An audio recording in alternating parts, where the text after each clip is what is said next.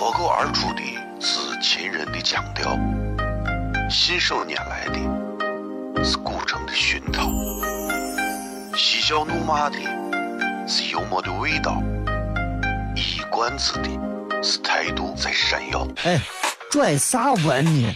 听不懂，说话你得这么说。哎哎哎哎哎哎哎！今有个郭德纲，张张张张张有个叫李波，西安西安。每晚十九点，全球唯一档陕西方言娱乐脱口秀广播节目，就在 FM 一零四点三。它的名字是《笑声雷雨》。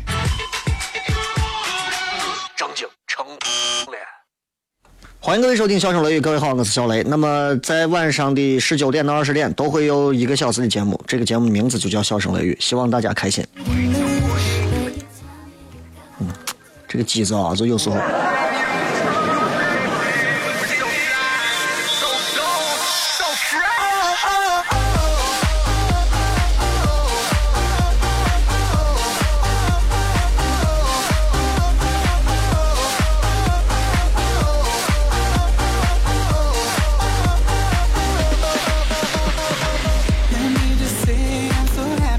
迎各位收听《笑声雷雨》，各位好，我是小雷。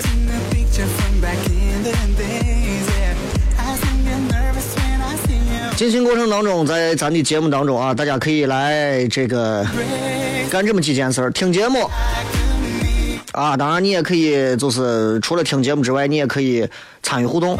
当然，我一直觉得就是现在，其实你说你强迫别人去互动啊，或者啥，我觉得。哎，没啥意思，对吧？你看，包括我现在，我都我都我都节目上还啥，我都不太愿意是大家一定要互动或者啥。愿意留言的你们留言，不愿意留言的就就就就还好，是吧？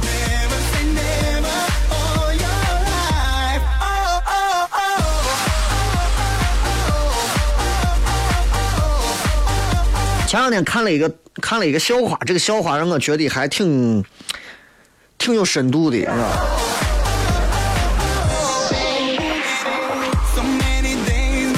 就是你知道，就是中国古代呀，它有很多个家，儒释道，对吧？儒释道什么孔法孟各种不同的啊。然后，那你说这个有啥区别呢？儒家、道家，对吧？这个这个墨家啊、孟家各种孔家各种，还有不同的这个这个倡导的主题意思都都是啥呢？你如果没有看过，你肯定不知道。哎，我觉得这个段子就很好的诠释了它的不同。他说：“孙悟空问他师傅说，师傅，我在路上我看见一个盲人打着灯笼走路呢。师傅，我就不理解了。哦，有啥不理解？一个瞎子打灯笼有啥用吗？”师傅说话了：“如果他是怕别人看不清路，这是儒家；如果他是怕别人怼到他。”这是墨家。如果他认为黑夜出门就得打灯笼，这是法家。如果他认为想打就打，你何必问？这是道家。如果你问他你打灯笼干啥？你又看不见，他说让你猜，这是释家。如果他是装瞎，是吧？他装瞎那是啥？那是个政治家，为拉选票，你知道？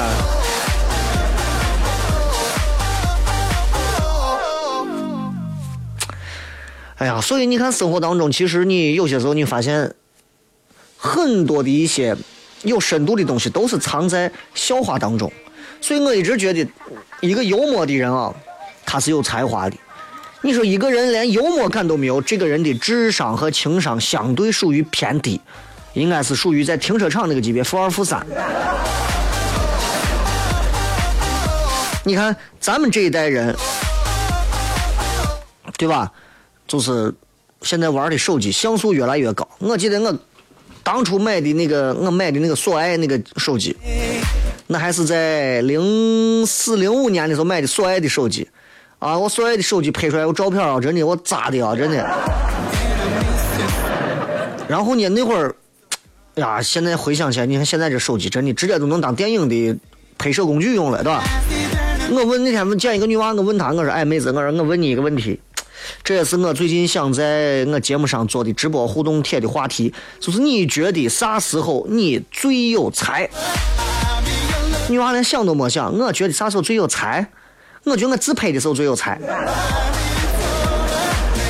我说何以见得呢？他说你看嘛，我自拍，我一个人，我一个人又要当灯光，要当摄像，要当动作指导，又要当前期编排、后期制作、化妆师、补妆师、取景师。发的时候我还要客串编剧，我还要弄导演，还有宣传组，我还要推广、策划、营销手段，我还要在一堆照片当中去提前去滤、去 P、去各种，最后选择出当中的几张。你说我有才没有？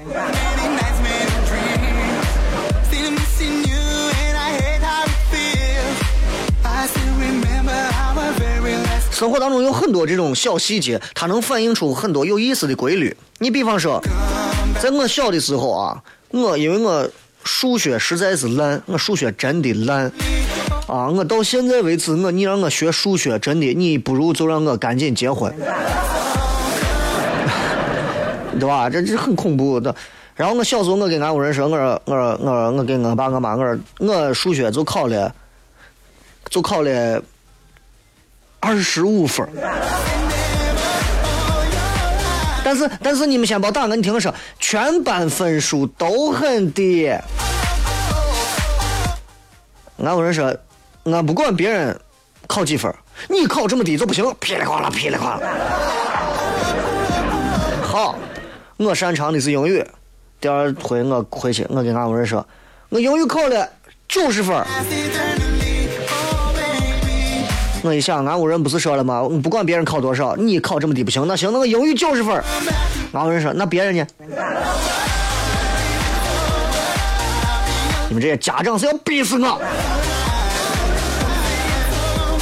微博、微信，各位可以搜索一下“小雷”，呼啸的啸，雷锋的雷啊。这档节目呢，其实有很多的老朋友，也有很多的新朋友。新的朋友来听这个节目的时候啊，也不要被西安话所影响，因为这个节目的初衷其实是要表达出一种西安人的一种态度啊，一种幽默的态度。当然，西安人幽默态度分很多种，我只不过代表其中的一种而已啊。今天的直播帖的互动话题也是非常的简单明了，呃。还是一句话，说一说你最崇拜的某个明星，他到底哪一点吸引了你？好吧，同时各位可以来关注糖酸铺子的这个微信服务号 t s p z 零二九，或者直接在搜索栏里头搜索“唐朝的唐，吃酸的酸，糖酸铺子”就可以了。呃，今天还是会发旅游年卡两张，每张价值一百九十八，在微信当中直接给我回复就可以了。休息一下，回来开片。哦，亲爱的露丝，你还记不记得那个面积狠、染技狠、感觉伤及狠的深深意外？哦，亲爱的露丝，你为啥要无情地把我甩掉？哦，亲爱的露丝给给老板等我们去结婚，等这头发都赔完了。哦，亲爱的露丝，没有你，以后谁给我赚六万子？我难过极狠。各位好，这里是 FM 一零四点三西安交通旅游广播，在每个周一到周五的晚上十九点到二十点，小雷为各位带来这一个小时的节目《笑声雷雨》。各位好，我是小雷。哦天哪！笑声雷雨，有没有爱情无所谓，只要每天都陶醉。每个周一到周五，FM 幺零四点三，笑声雷雨，很好，很合适。哎，算你那胆子正的很，说不透你，赶紧听笑声雷雨，一会儿笑雷出来，把你鱼逮完了。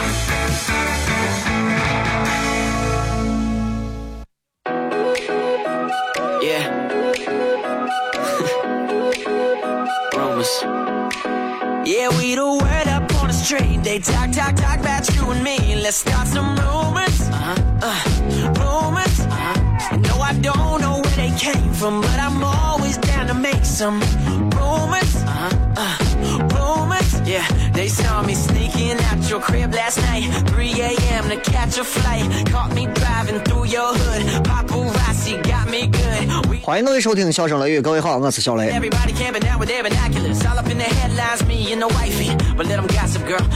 今天想跟大家骗点啥呢？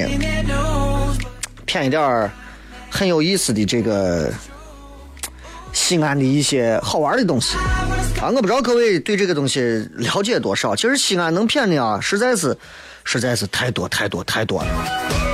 呃，我也是好好的想了想，我说这段时间跟大家骗的啊，一定还是尽可能有点内容。骗啥呢？其实对于八零后的很多朋友来讲，西安的城墙里头的很多建筑啊，老建筑啊，还是啥，咱们还都是见到过一些。但是九零后、零零后他们新建筑建的多，但是你隐藏在咱西安城里面的老建筑，不是谁都知道的，不是谁都了解的。所以今儿我想跟大家谝一下，就是这会儿可能各位正开车，可能会路过我正说到的西安城墙里的某几个老建筑。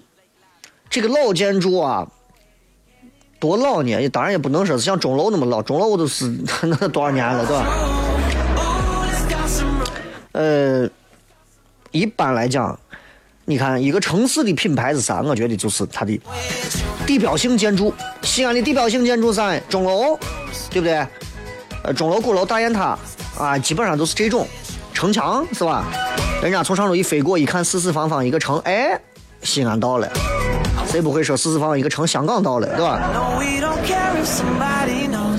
当然，这也是咱这个城市。呃，文化元素的一个非常重要的一个组成部分。尤其你看，咱西安作为一个历史文化的名城古城，我们不光有很多千年的、百年的建筑啊、遗址啊、历史建筑啊。建国后，我们也建了一批建筑。今儿我就想跟大家谝的是建国后我们建的这批老建筑。各位，我不知道你们能说得上有几个啊？今儿我跟大家来随便划拉划拉。咱从哪儿走呢？因为俺屋在东边，如果我走环城北路的话，我应该先从北门进。咱先进北门。我不知道这会儿有多少朋友这会儿正在北门附近啊，北大街北门进来。呃，北门里头有这么一栋楼，老建筑，五六十年代的建筑。这个建筑很多朋友会认为太浮夸了，不能想象，而且不可思议，根本就不可能。北门的这个建筑叫啥你？这个大楼叫做建工部五局办公大楼。听这名字，建工部五局办公大楼。啊，第五局啊，五局办公大楼。一说这名字，很多人都觉得还是比较陌生的，啊。但是如果你们看过那个楼，或者你们这会儿正路过北大街，马上要出北门，或者刚进了北门，你见到这个楼，你就觉得一点都不陌生。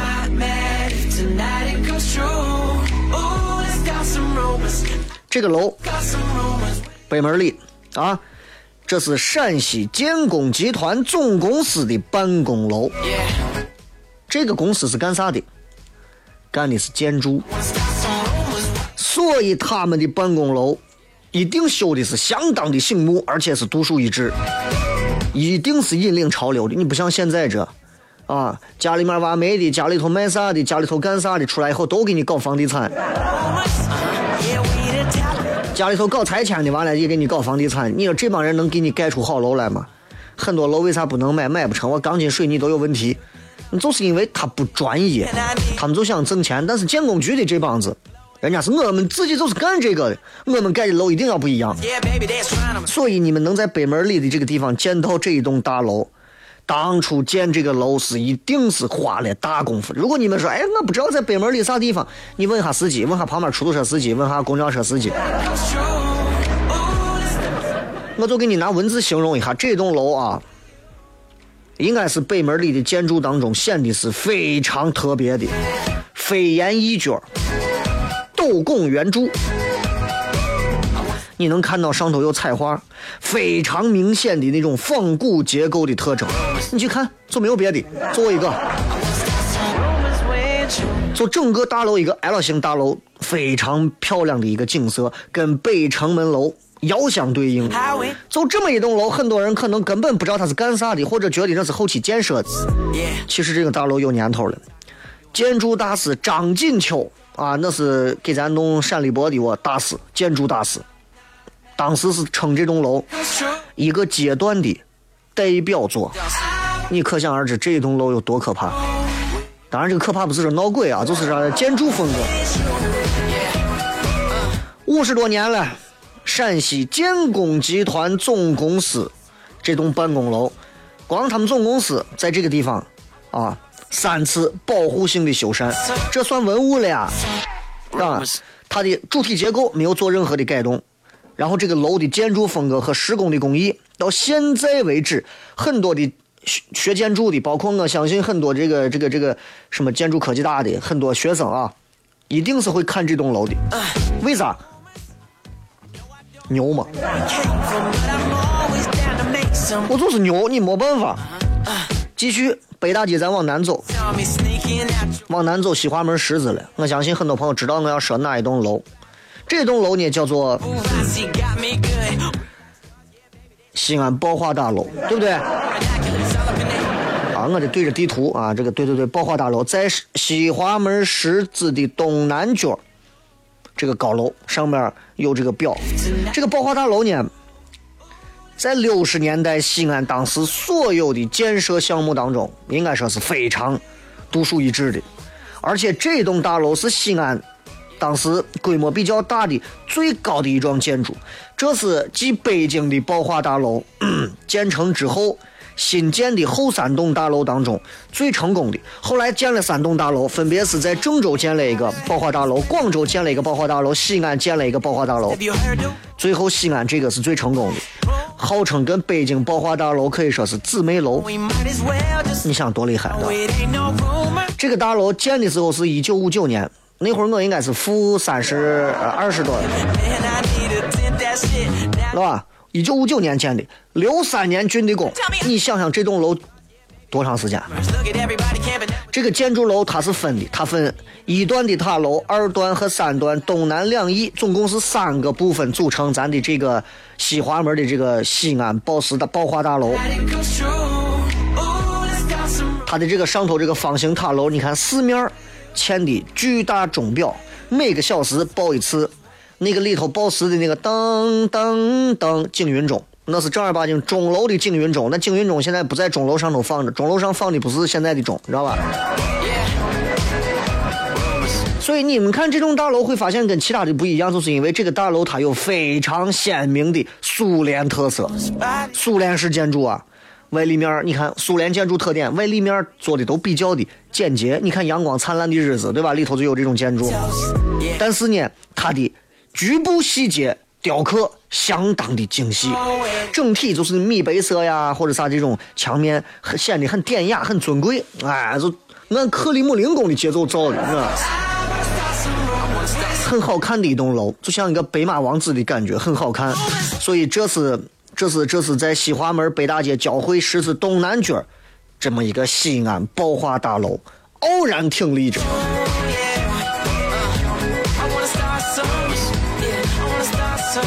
所以你说西安的这建筑多不多？其实很多啊。接下来我还会给你再讲几个，都是这种老建筑，都是五六十年代建的，但是到现在一个一个都好好的，啥事情都没有。你去反观一下，真的，咱有时候咱真的咱反观一下，反观一下现在这帮盖楼的这帮怂，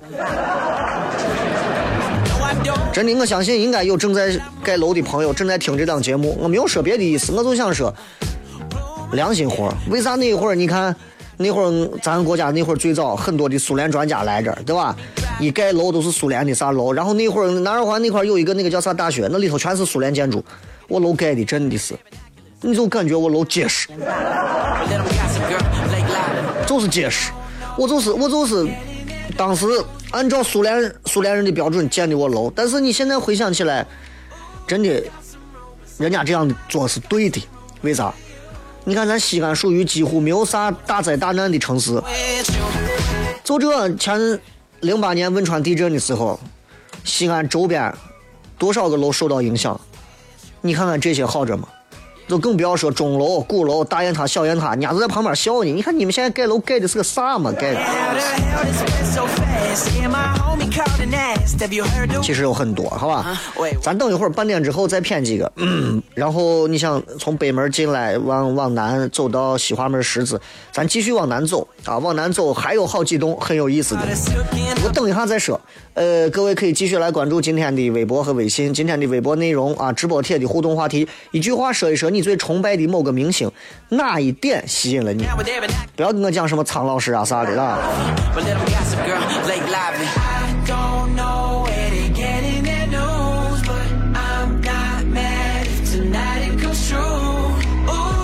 就现在，你看时代也在变了。我希望很多东西，咱们说要与时俱进，但是老的一些传统不要丢。你看人家我楼盖的就是好，对吧？哎，说到传统，我觉得有些东西现在已现在时代也开放了。那天公交车上，我见一个大叔搂着一个年轻女娃呀，正儿八经，我觉得至少年轻二十多岁，老牛吃嫩草嘛。女娃坐坐男的腿上，老男人腿上。女娃说：“你这么搂着我，考虑过你老婆的感受吗？”大叔说：“那我回家问问你妈。”这搞了半天，人家是父女俩，你知道吧？但是时代现在一变，你就变的有时候，你说人家女儿坐到他爸腿上，你有时候你都有多想。你说很多东西都在改变，但是我们希望我们能用一颗不变的心去应对改变的世界。休息一下，回来再片。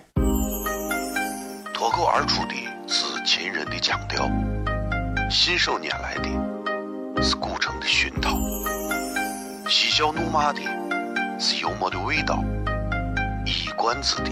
是态度在闪耀。哎，拽啥文呢？听不懂，说话你得这么说。哎哎哎哎哎哎哎！真有个哥德哥，有个叫你我，西安西安。每晚十九点，全球唯一档陕西方言娱乐脱口秀广播节目，就在 FM 一零四点三，它的名字是《笑声雷雨》。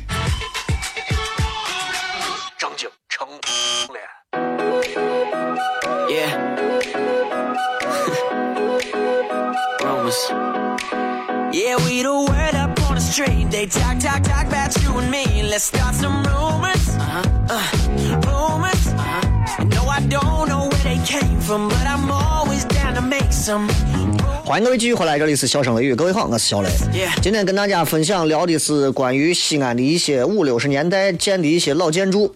很多年轻娃听这个节目，可能就觉得没见过，其实。它一直在城里，就在城墙当中，东西南北大街那儿。哎，刚才北门一进来，设了一个这个这个这个叫啥？那个叫中建的，呃，陕西建工集团的那个那个那个总公司的办公楼。然后再往再往南走的话，西华门的那个西安宝华大楼。继续往南走，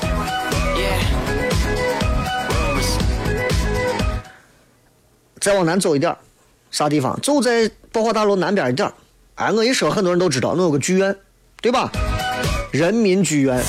我当年没有工作的时候，还在人民剧院后头的地方办过工啊。那会儿在一个不知道一个啥诡异的组织里头，给人家还当个主持人，出去街上发一发海报啊，干过这事情。那会儿从钟楼发海报，一直发到。那个长安部啊，一直发到玩，每天就干这事情，对吧？谁都现在回想起来觉得还很好玩，你知道？呃，北大街的这个人民剧院很厉害，哎，西安人民剧院，很多人真的包括人民剧院的之前找过我说，今年咱们能不能有一些合作？很多人觉得人民剧院哎现在不行，觉得国企嘛哎就那回事了，现在咋？其实人民剧院按历史来讲非常悠久。人民剧院说出来能把你吓死。人民剧院它是收录在英国皇家出版的《世界建筑史》当中的。西安哪个地方有？你说音乐厅有？你索菲特有没有？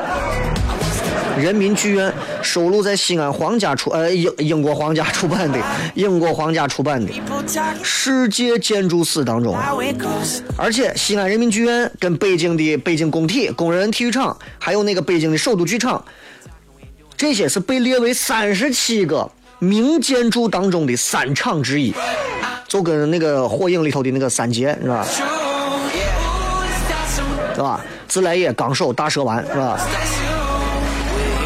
所以这是全球艺术表演团体青睐的一个金字招牌，西安一到必须要在人民剧院演。北大街这个剧院的门很多朋友没有仔细观察过。人民剧院的剧院的门啊，是一个很中西合璧的一个门。这个门楼门廊哎很有意思，尤其它顶部有这个麦穗围着的这个红五星，包括它的红色的、蓝色，我记还有绿色的，尤其最后绘制的门脸啊。左右两侧你仔细看，还有这种工农造型的铜像，你就能感受到当时建这个剧院的时候那种特殊的文化追求，那一种审美的观念。现在谁会建这的时候还会上弄个工农兵，对吧？现在能有工农兵造型的，除了人民币，是吧？所以这种东西方建筑的元素揉到里头，哎，相互一渗透，感觉非常的大气。在在五六十年代的时候，这个地方真的是，呃，邀请过很多人。你比方说，朱德来过，贺龙来过，周恩来来过，刘少奇来过，胡耀邦来过，文化名人更多。比方说郭沫若，比方说年轻时候的班禅，比方说外国的西哈努克亲王都来过。一到西安就要到人民剧院来看演出，哎，接见演员。所以人民剧院你们不要小瞧，现在很多人哎，人民剧院我有个啥演，真是好地方，真是好地方。我一直挺想在人民剧院演一场的，啊，但是问题是他们啊，他们票房还要对半分完之后，他们还要让我们自己招商，就觉得有点麻烦。上完人民剧院，咱再走，再往南走，再往南走到哪儿了？钟楼了。当然，我要说钟楼，我脑子有病了，对吧？呃，五六十年代建筑，钟楼旁边有一个。钟楼旁边的钟楼盘道的东北角，叫做钟楼邮政大楼。这栋大楼，很多人从这儿过，可能都无视它了。大家会看到的可能是开元，看到的是钟楼饭店。看到的是这个金花的下沉广场，可是东南角这个地方，啊，东北角这个地方，东北角这个地方不一样。这是在建国十年大庆之后那会儿差不多建的，一九六零年的时候是盖好，啊，意义算是比较非凡的一个意义。你想。这个十年大庆盖好，对吧？他把钟楼盘到整个东北角全占了。现在你想，这栋楼五十多年了，五十多年，你琢磨，有的人都不在了，楼在。现在看来，这个邮政大楼啊，我有时候过，我会经常从远观它，还是一个非常经典的大楼。这会儿应该有很多朋友在钟楼盘道了，是吧？看一下，在不追尾的前提下看一下，楼。五层高，啊，呃，是那种仿苏建筑，先有很多这种仿苏建筑，它的这个设计元素，哎，左右对称，对吧？两侧对称，中间耸起阁楼，哎，挺挺有意思的感觉。你一看这个电，这个这个这个样子，你就能联想到中国古代建筑的那种感觉，就是很典雅、很华贵的感觉。然后它整座楼啊，也是米黄色。你发现苏联的那种建筑都喜欢米黄色，对吧？米黄色在西安，我觉得有个好处就是啥？西安的整体建筑啊，我觉得颜色不鲜亮，你知道不鲜亮，就有点儿都是发灰，对吧？就是那种灰白色。但是你这都是灰白色，你就统整齐划一，全是灰白色。但是你所有的那些，你并不是都规划的全灰白色。如果整个西安城都灰白色，我觉得啊，那也好看着，对不对？对吧？兵马俑之所以给我们留下千年的震撼，就是因为兵马俑现在看上去全是灰色，而实际上打开都是彩色。你说所有兵马俑都是灰色，最有一个兵马俑头上是顶了个彩色的，你觉得多不违和？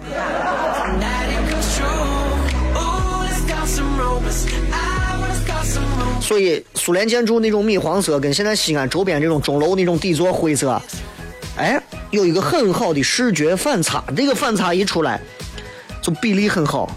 造型很简洁，韵律感很好。西安人算得上是非常挑剔的了。西安人挑剔什么三样东西？西安人不挑剔钱，西安人第一个挑剔的是面。第二个，西安人挑剔的是外来物，任何的外来东西，外来的妹子、外来的文化、外来的相声、外来的东西，我们都挑剔。第三个，我们西安人挑剔我们自己，是吧？所以，所以西安人很挑剔。一个外来建筑盖到这儿，西安人当时真的是钟楼的这个邮政大楼，没有几个人说是不欣赏的。所以当时他一出现，西安就有那种现代化、时髦、洋气的感觉。你看我说这么多，我也不知道咱西安市市长听咱我节目不？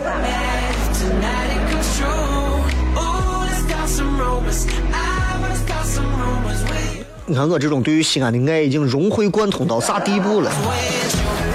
其实还有一个，还有一个，你到钟楼就不继续往南了。你要到前头西华门时候，你要往往东拐。人民大厦，西安人民大厦。人民大厦，很多朋友啊，应该就知道这老建筑了。在八零后的这个西安娃们心目当中，是我这些建筑是当时西安啥都没有的时候，这些建筑都在。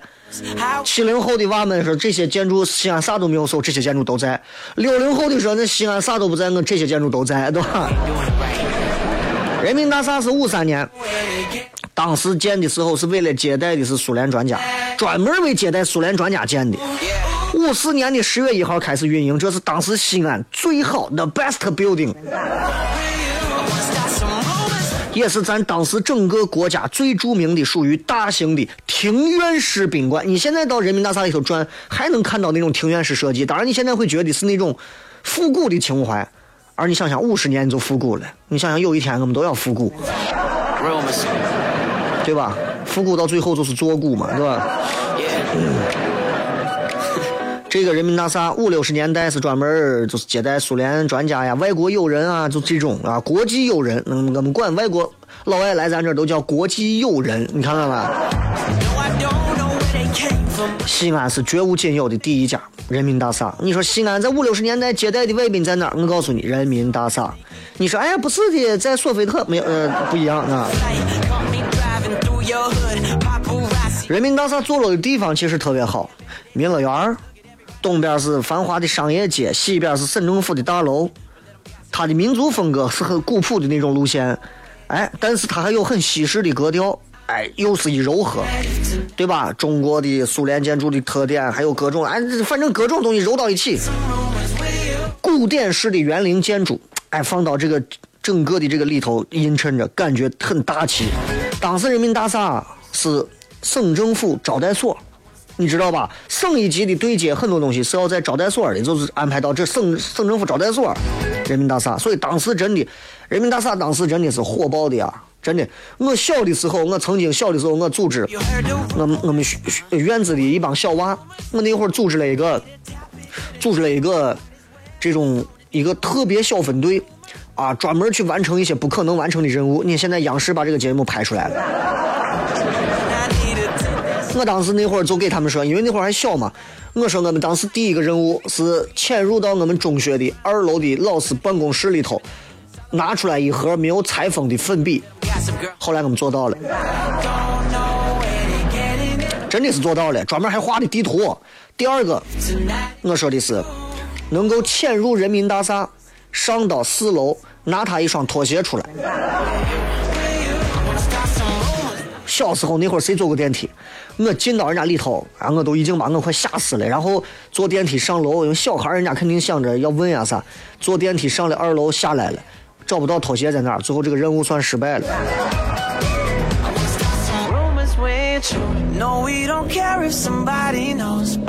所以你知道吧？就哎呀，现在回想起来，就觉得，就觉得还真的。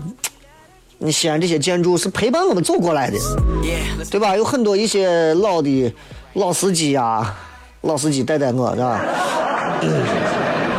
很多老司机啊，很多的一些老的西安人啊，对于这些建筑可能感情比我们还深厚。但是对于七八九零后的朋友来讲，看到这个建筑，各自会映射出各自不同的一些感触，还有回忆。这都是西安一个很有意思的城市。啊，如果你现在是上海或者啥，八十年代、九十年代发展太迅速，你可能都没有回忆。但是像咱西安这种城市，它的建设是一步一步、一个萝卜一个坑在建设的。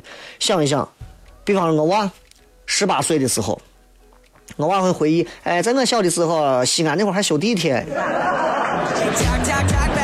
所以我想告诉各位的是，通过节目，其实我们能反映很多的东西，对吧？包括时光的飞逝。包括残存的回忆，包括我们该珍惜的东西，最终要告诉所有的朋友，每天的生活都值得我们期待和改变。希望大家幸福。笑声雷雨，休息一下，回来以后开始互动。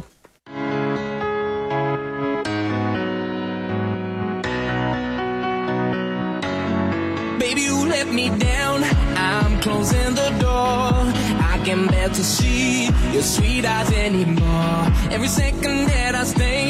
Sinking further in. To clever little games and the heartache that they bring. Don't you know by now when I scream out loud that I'm done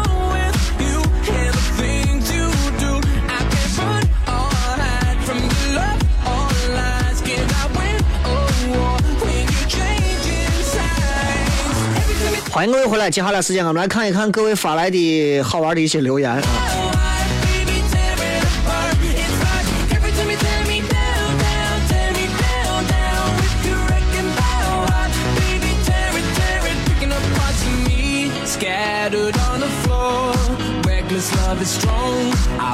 来看一看这个大家对于自己所崇拜的明星能够吸引到自己到底都有哪些？反正我还没有看，但是我已经能想到肯定会有什么科比呀、对吧？第一个说小雷，雷，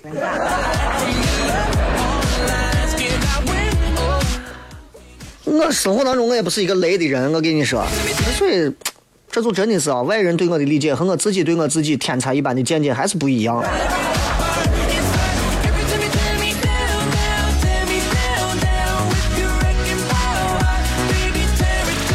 再看啊，说吴秀波散发着男人独有的魅力，他又没什么什么什么样的魅力？挑几个有意思的啊，有一些明星涉及到一些政治敏感，我就不念了啊。这个，呃，周华健说，因为几乎没有任何绯闻，关键我喜欢他的歌，真的，周华健，周华健有好几首歌，我是真喜欢，真喜欢，但是，呃，他不是每一首歌我都能现在都能找到的，你知道。周华健，比方说，周华健，比方说那个有一首叫，让我搜一下，呃呃啊，对，这一首。等一会儿，啊，这现在还没有，我跟你说，这现在还得周华健原版的，还真不好寻。啊，所以，所以今儿算了，不放周华健了。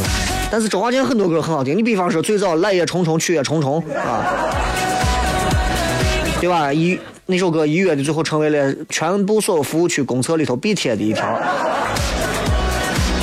周华健是一个很很很很神奇的人物啊！从最早的时候，他能给我们留下的印象，唱最早花心那些歌，虽然很多都是日本的歌翻播过来的，但是还是很不错的。我比较喜欢他的两首歌，第一首歌叫《若不是因为你》，若不是因为你，我依然在风雨里。还有就是他唱的这个版本的那个、那个、那个，就是那个叫啥？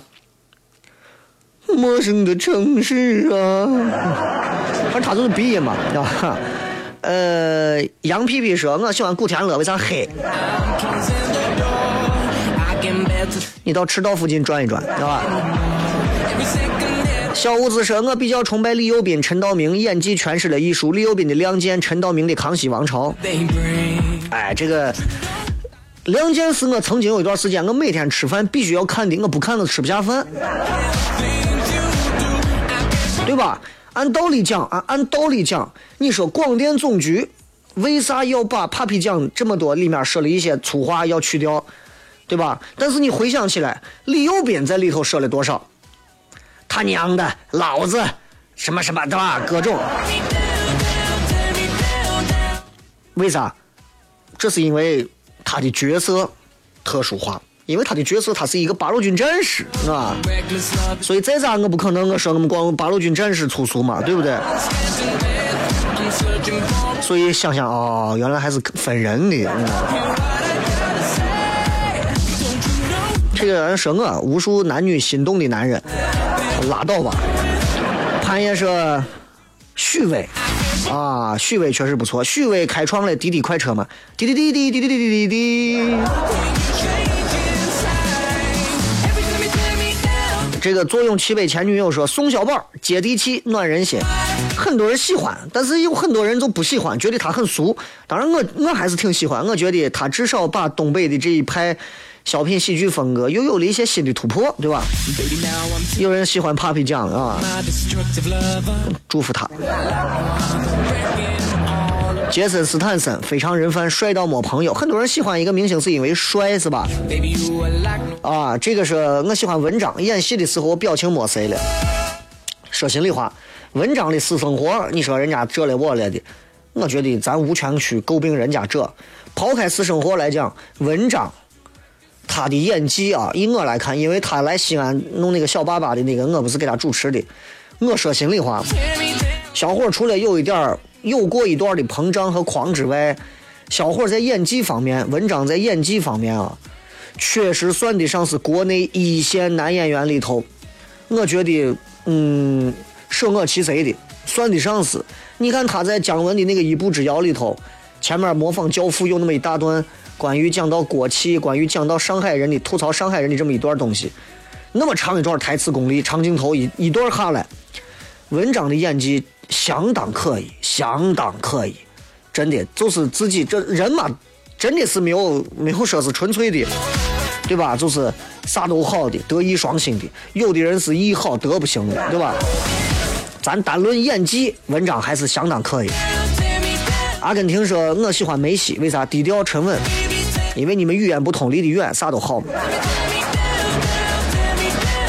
所以情深说张杰啊，爱张杰爱了十年了。他的执着和努力，还有带给我的真实，我不了解。我觉得，我可能觉得就是执着跟努力，我觉得能看到啊。明星想让你看到他的执着努力，还是很容易的。但是他真实不真实，我觉得他应该还没有我能带给你的真实吧。起码你要到台门口都能堵到我，你到哪堵张杰？片语虽言说，我喜欢张信哲，为啥？中性啊，弄死你！张信哲是中性。张信哲是当时确实是影响了一代人，影响了一代人的情歌王子。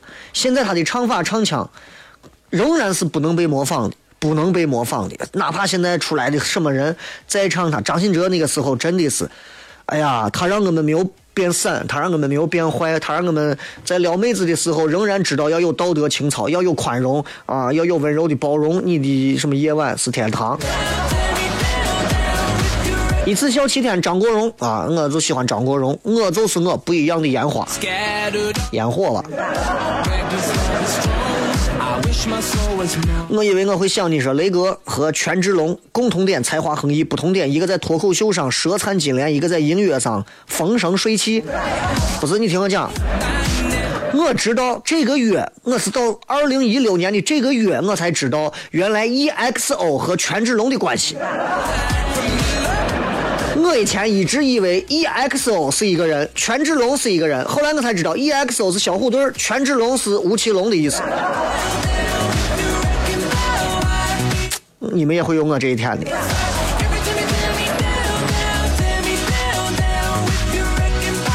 Sweet 说：“就喜欢你啊，总爱听你得不得？说啥不重要，听到你的声音，心情就会变好。你还懂西安话，可以。”这个哥哥说：“撒贝宁、何炅、李健、雷哥，一群有情商、有智商的人，我爱你们。你这种滥情博爱啊，真的。”乔丹啊，喜欢乔丹，这个跟我一样，神一样的存在。在乔丹的底下有一个人崇拜的是华晨宇。这两个人，反正我见过华晨宇，但是因为我还给他主持过活动，但是我没有见过乔丹，这是我最大的遗憾。呃，有人说科比是如何如何，就我说过，科比带给人的是灵气，乔丹带给人的是仙气。是不一样的，就是我不会看科比的这个比赛，会看的让我惊心动魄，但是我会很享受。乔丹的比赛是每个球，我我就是说过，我以前高中、高中、初中三年那会儿，我是跪到地上看总决赛的。看乔丹的总决赛，那我就觉得是神的搏杀，你知道吧？科比的当然。不一样，咱不能说科比不行，就是不是一回事。在我的心中啊，你们可能觉得谁更好，那无所谓，说不了，不了这。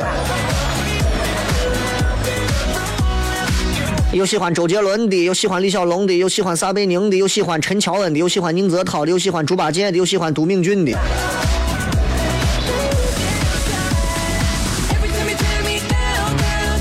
有喜欢张雨绮的。这是我现在心境的女神，谁都不要跟我抢啊！自从演完《美人鱼》之后，张雨绮一跃成为我心目当中唯一的女神。